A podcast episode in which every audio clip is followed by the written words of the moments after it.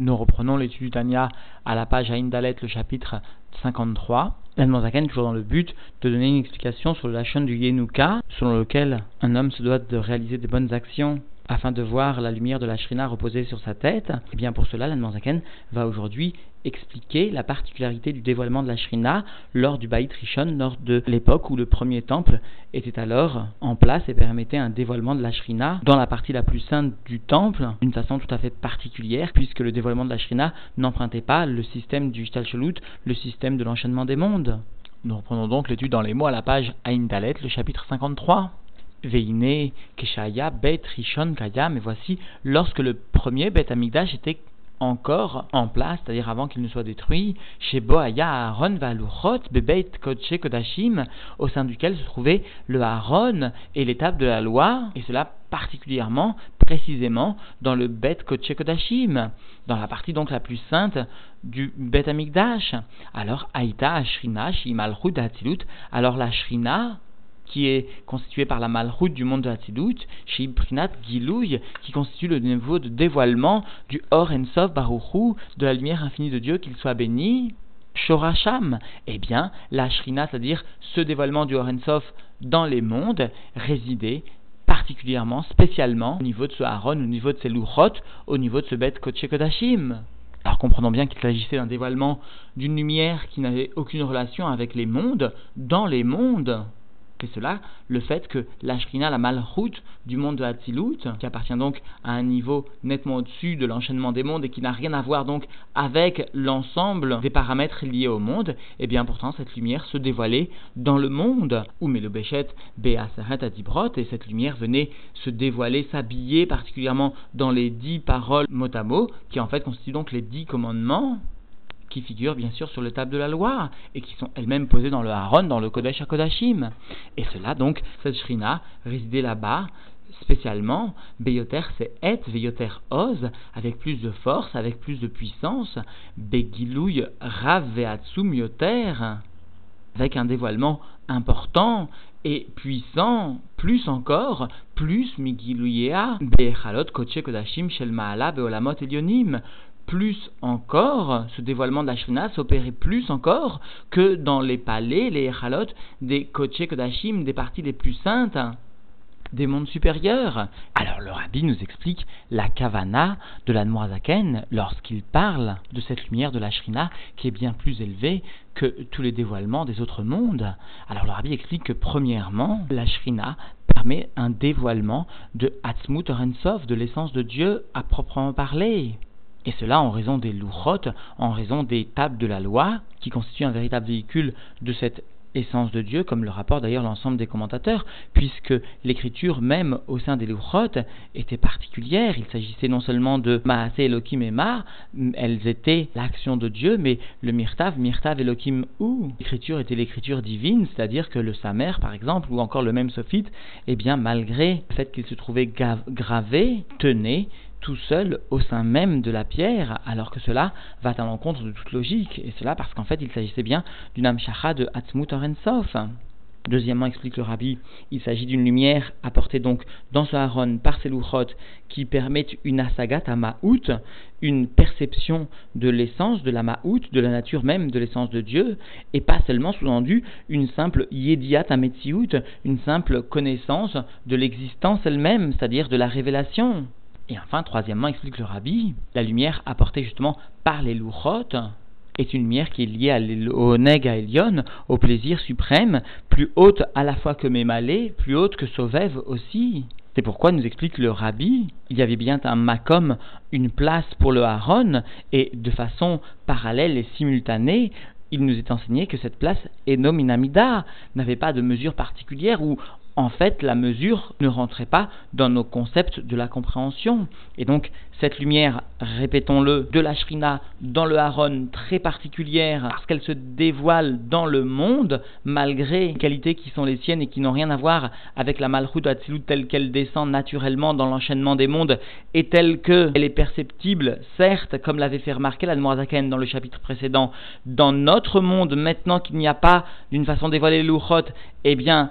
nous avions dit que Malchut Ra Malchut Kololamim, ta royauté, ta malchoute à toi Dieu, se trouve bien dans les malchoutes de chaque monde, y compris dans la malchoute de Asiya, mais cela d'une façon de hitlapshut, cela d'une façon d'habillement, alors qu'en revanche, dans le Bet Kodesh Kodashim du Bet Amigdash Rishon, eh bien, il y avait cette lumière de la malchoute de Hatzilut qui brillait concrètement dans le monde, et nous le verrons dans quelques instants, certes au travers de la malchoute de Bria, mais quand même, a expliqué le Rabbi, cette lumière garder les trois particularités que nous venons de définir, à savoir un dévoilement de Hatzmut Orensov, une Asagata Ma'ut, deuxièmement, et troisièmement, un dévoilement d'un niveau de Oneg Elion plus haut que Mémalé et Sovev à la fois. Alors le rabbi nous a expliqué ces notions clairement, et, le père du rabbi lui-même voit ces notions au travers des mots même de l'Anmour Azaken, le père du rabbi rapporte que ici l'Admanzaken a utilisé Beyoter Se'et, Veyoter Oz, puis Begiluira Veatsum Yoter. Quatre expressions pour venir justement qualifier cette lumière de la Shrina par rapport à la lumière ou au dévoilement de la Shrina que nous connaissons par le système de Ishtal Shelut. Pourquoi nous enseigne le père du rabbi parce que ces quatre expressions viennent être le reflet de ce qui constitue les mourines, la chorma, si l'on ose s'exprimer ainsi, de Akadosh de Dieu. Ces mourines, comme nous le retrouvons au niveau des téphilines shel roche, des téphilines de la tête, ou comme nous le retrouvons au niveau des quatre coupes de vin le soir de Pessah, ou comme nous le retrouvons au niveau des arba minimes de la fête de Sukkot, eh bien ces mourines se dévoilent sous la forme d'une distinction d'une subdivision en quatre parties. La chorma, c'est cela, beyoter se'et, parce que le terme de se'et fait remarquer le père du rabbi est lié tout à fait à la chorma. Parce qu'à propos, par exemple, des enfants d'Aaron, c'est-à-dire des Kohanim, il est bien mentionné, Vaïssa Aaron et Panav, et Aaron est venu élever les mains, et eh bien ce terme de Vaïssa est lié à ce terme de Sehet, lié donc à une Amshacha de Chorma, parce que la Chassidut et les Sifré Kabbalah expliquent combien la Avoda des Kohanim est liée à une Amshacha de Chorma, et d'ailleurs par cela, Bechorma Idbariru, c'est par cette force de la Chorma qu'ils véhiculent qu'ils permettent justement la purification. Enfin, explique le père du rabbi, eh bien, Veyoter Oz vient désigner la Bina, la Bina donc de Dieu, telle qu'elle est située dans les niveaux les plus hauts de la divinité, et pourtant elle va venir ici, au sein de ces louchot, dans ce Beth descendre pour la matière dans la matière, malgré le fait que la matière ne constitue pas une dimension pour accueillir cette lumière. Pourtant, telle est justement la Hamshacha des Luchot, eh bien le Vioter Oz définit la Bina, qui est elle-même liée à la Gvura, à la sévérité, et qui constitue en quelque sorte le développement, c'est-à-dire le développement puissant de la Chorma. Et le père du rabbi fait remarquer que ici, l'Anmandaken est bien venu mentionner Veyoter Se'et, Veyoter Oz ensemble, unifiés, parce que, explique le père du rabbi, la Chorma et la Bina, Entren Rein Delomit Parshin, sont deux amis qui ne se séparent jamais. C'est pourquoi l'Admorazaken est venu rapporter une expression qui, de par la consonance, eh bien, rappelle un temps soit peu cette unification de la Chorma et de la Bina, alors que par opposition, Begiluira Veatsu Mioter, dans le troisième terme, qui est subdivisé lui-même en deux sous-termes, Begilou Rav Veatsum Yoter, eh bien, Zaken vient désigner ce qui constitue un niveau plus inférieur au niveau des Mourines, à savoir le Da'at, et le Da'at est lié bien sûr à un dévoilement, à un Gilouï. Les écrits du Harizal, dont nous rapporte quelques sources le père du Rabbi, eh bien, viennent témoigner, viennent expliquer pourquoi le Da'at est lui-même subdivisé en deux dimensions. D'où ici l'utilisation de deux termes différents par la Zaken en ce qui concerne cette illustration du Da'at de Dieu, que l'on retrouve donc au niveau des Luchot, au sein de la matière concrètement. Et cela, justement, particulièrement au moment du Bait Rishon. Alors, dans les mots maintenant, la Zaken va nous expliquer comment est-ce possible qu'il y ait un tel dévoilement de la divinité qui, à Sarat, à Dibrod, parce que les dix paroles, les dix commandements, Enklalut à Torah Kula, constituent l'ensemble de la Torah entière, des Nafka, Migo, Chorma, Ilaha,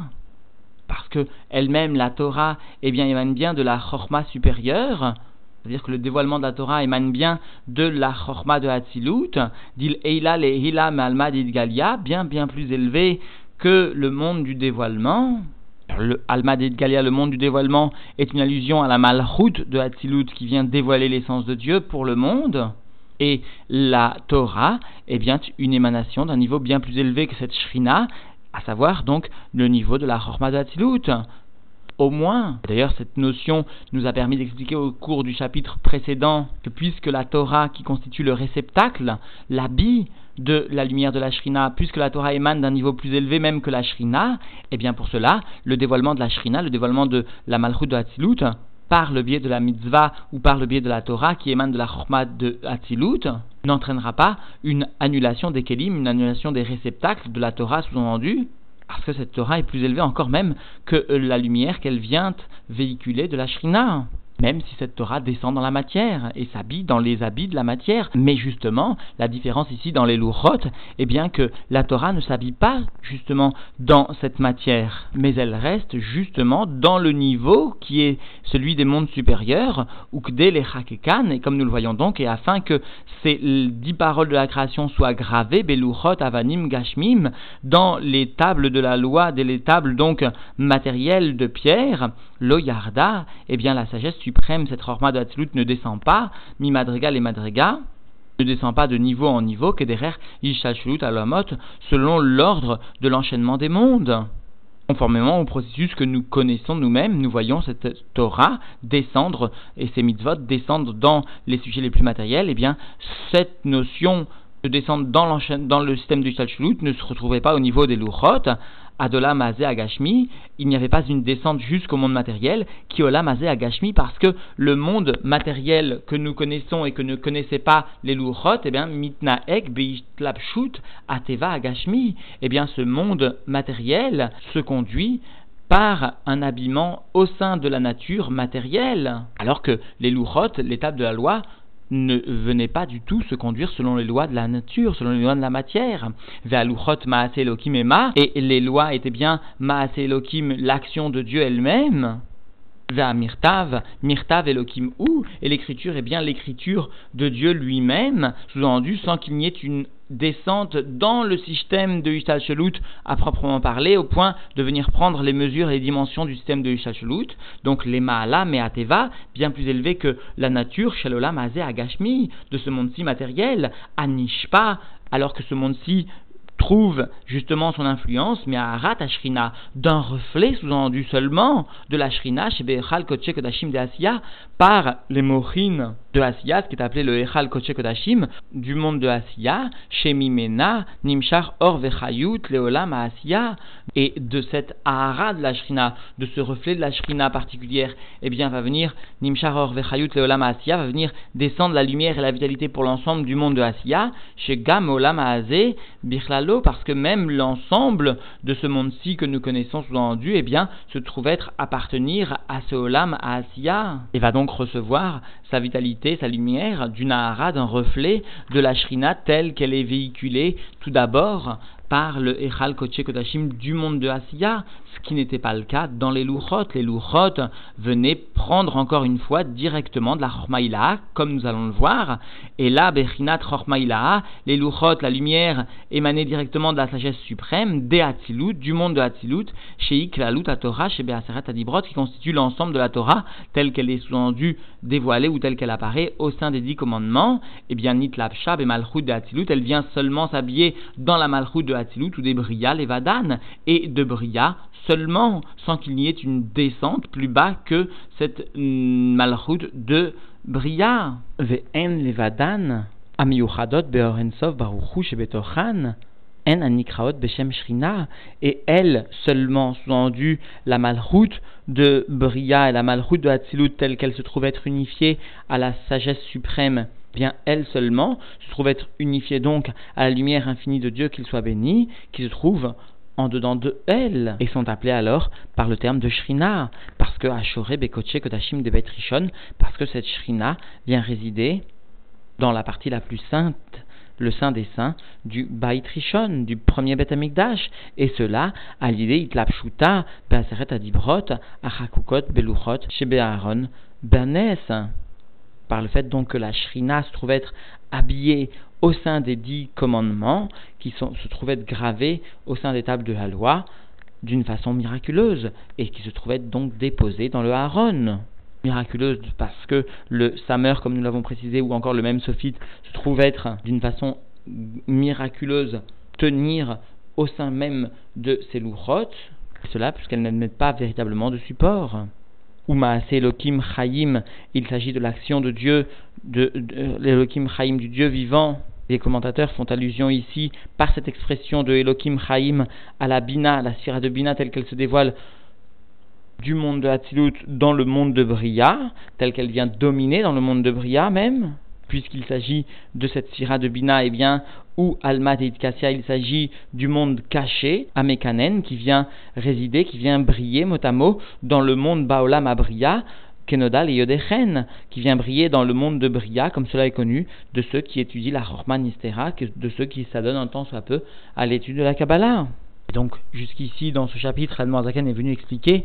ce dévoilement particulier de la Shrina dans le monde matériel,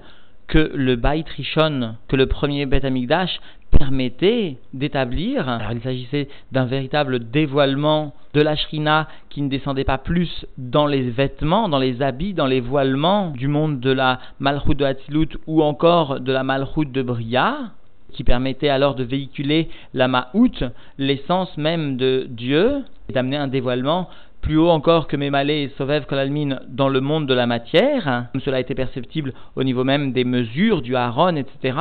Et ces dévoilements de la Malchut de Hatzilut, de la Shrina, étaient à l'époque, alors, à l'époque du premier temple, beaucoup plus intenses que les dévoilements que nous connaissons au travers de l'enchaînement des mondes. Lorsque la Malchut de Hatzilut descend s'habiller jusque dans la Malchut de Bria, puis elle-même descend s'habiller jusque dans la Malchut de Yetzira, puis enfin dans la Malchut de Asiya, même si, il est vrai, nous avions précisé au cours du chapitre précédent que Malchutra, Malchut Kolamim, qu'en fin de compte, dans la Malchut de Asiya, brille bien la Malchut de Hatzilus, c'est-à-dire la Shrina elle-même. Mais cela se fait au travers de multiples vêtements, et cela se fait donc au travers de multiples limitations. C'est pourquoi le terme de Ahara, seulement de reflet de la Shrina, est utilisé en ce qui nous concerne, en ce qui concerne le système de Ishal ce qui n'était pas le cas dans le Beit Rishon, dans le premier Beit Amikdash. Alors concluons, alors nous-mêmes, à quelques jours de Shavuot, nous devons garder en mémoire que par nos actions, comme nous le verrons dans le shiur prochain, par nos actions, par notre étude de la Torah, eh bien nous pouvons provoquer un dévoilement de la Shrina aussi, dont nous verrons la particularité. Et nous devons vivre avec cet espoir, avec cette attente, avec justement non pas seulement le désir de voir surgir la lumière des louchotes, de la loi dans le Beth Amikdash, mais plus que cela encore, le véritable dévoilement de la Torah du Mashiach, et cela d'une façon que cette lumière viendra emplir le monde entier d'une façon définitive. Alors chacun doit redoubler dans ses actions, dans son attitude, dans ses mouvements, dans l'expression de ses convictions